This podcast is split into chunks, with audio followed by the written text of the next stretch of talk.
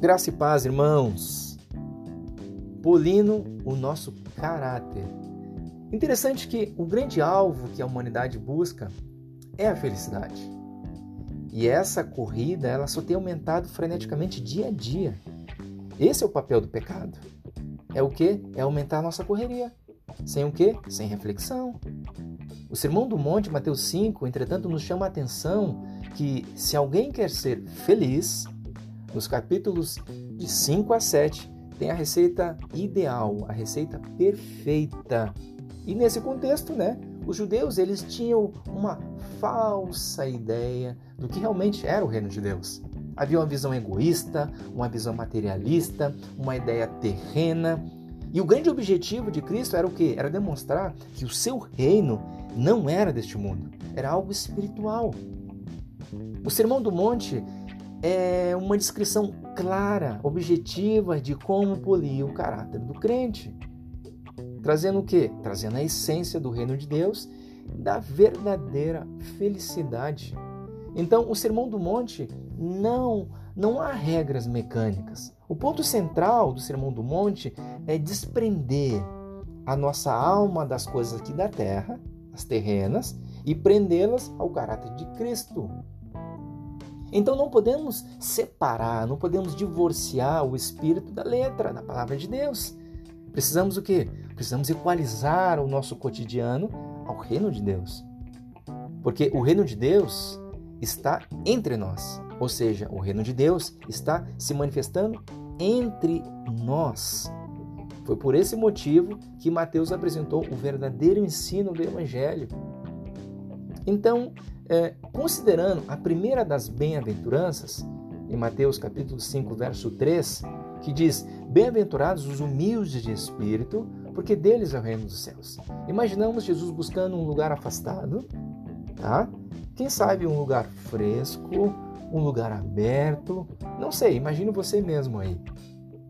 Subindo em direção ao grande momento o maior sermão da história, ele se avizinhava. Não seria diferente, obviamente, porque porque ele era a própria palavra de Deus. Seria extraordinário, o maior sermão da história, sem dúvida alguma. Mas é interessante que como Cristo usa a sabedoria cada momento e que decisão certeira. Qual decisão? A de trazer os ensinamentos fora dos templos grandiosos, né, bem construídos, de mármore, de granito. E a lição trazia o seu efeito com uma grande sintonia perfeita. Aqueles que desejavam segui-lo como discípulos.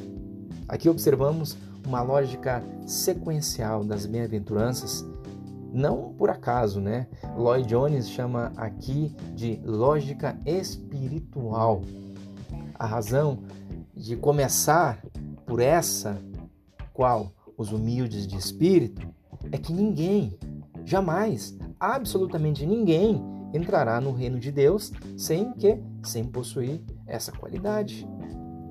Todas as demais qualidades são resultantes desta primeira. Sem dúvida, destacamos aqui uma característica fundamental é um esvaziamento para que logo haja o quê? Haja plenitude. Então, há uma premissa que precisamos recordar aqui. Para sermos cheios, a ordem é esvaziar-se plenamente de nós e enchermos de quê? De Cristo. Interessante aqui o essencial do Evangelho é o reconhecimento do nosso pecado, e isso segue o mesmo princípio, a convicção do pecado e logo a conversão nesta ordem. Ou seja, nos esvaziamos dos nossos vícios, das nossas maldades, logo somos preenchidos por Cristo, a fim de quê? A fim de sermos livres. Legal, né? Observamos claramente que o Sermão do Monte, ele descarta toda e qualquer intenção de independência, ou seja, de caminharmos sozinhos em busca de realizarmos algo por nosso próprio esforço. Partimos do ponto 1 um, inicial de uma nova legislação Que bacana! Não, não são sugestões aqui mecânicas que aplicamos de forma independente, sem qualquer ajuda. Essa escalada, ela é muito alta, ela é muito íngreme para que eu, para que você, para que nós possamos escalar simplesmente entrando no armazém e coletando as ferramentas básicas de escalagem.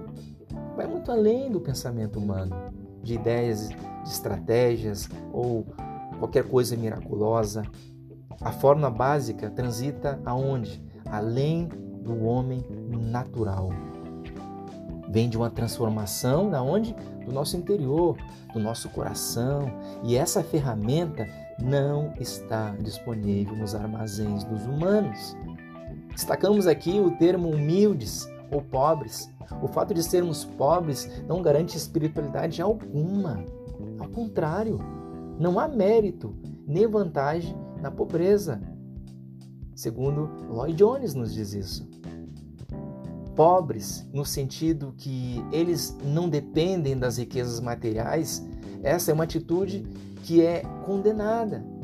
A dependência às riquezas propriamente ditas. Aqui está em jogo uma atitude da pessoa consigo mesmo. E não ser rico ou ser pobre. O que o mundo empresta a essa crença na autodependência, na autoconfiança e na autoexpressão. Não podemos é, estar agasalhados nessa, nessa autoconfiança. Não é a nossa roupa. Essa é a ideia que governa todas as facetas da vida daqueles que estão longe de Deus, que estão longe de Cristo. O que está em destaque é, não é tão pouco ser tímidos, fracalhões, retraídos, covardes, medrosos, sermos modestos, andando sempre em segundo plano. Não, nada disso. Ser humilde de espírito não são aqueles que nasceram assim. São aqueles que morreram para si e nasceram para Cristo. Como exemplo, temos o apóstolo Pedro, sendo um homem agressivo que se impunha aos seus semelhantes era dotado de que de forte confiança própria. Contudo, no entanto, Pedro teve o um encontro com quem? Com Cristo. Ele rogou: Senhor, retira-te de mim, porque sou pecador. Lucas 5:8. Mas observe que Pedro jamais deixou de ser um homem de grande ousadia, nunca se mostrou um fracote tímido. Nesse quesito, ele não mudou. Porém, ele se tornou um homem humilde de espírito. O próprio Cristo era o nosso verdadeiro exemplo em atitudes. Ele se tornou o que? Homem.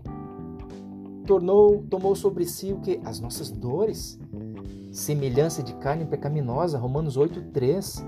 Embora continuasse sendo igual a Deus, não se aferrou às prerrogativas da sua identidade excelente. Diante disso, aprendemos três verdades aqui. Humilde de espírito significa que se alguém é crente autêntico, então não está dependendo dos seus dotes naturais, que vêm de berço. Segunda verdade, os humildes de espírito não dependem do fato de pertencerem a alguma determinada família. Não. E a terceira verdade, não edificam as suas vidas sobre o alicerce do seu temperamento natural. E é interessante aqui uma frase de Martin Lloyd Jones nos diz que se realmente somos humildes de espírito, não dependemos da nossa educação recebida, nem da escola ou a faculdade particular. É sentir que nada somos, que nada temos, é olhar para Deus em total submissão a Ele. Então, como você se torna humilde de espírito? Olhando para você mesmo e não tentando fazer coisas com sua própria força. Este é o paradoxo aos olhos do mundo. Deus abençoe.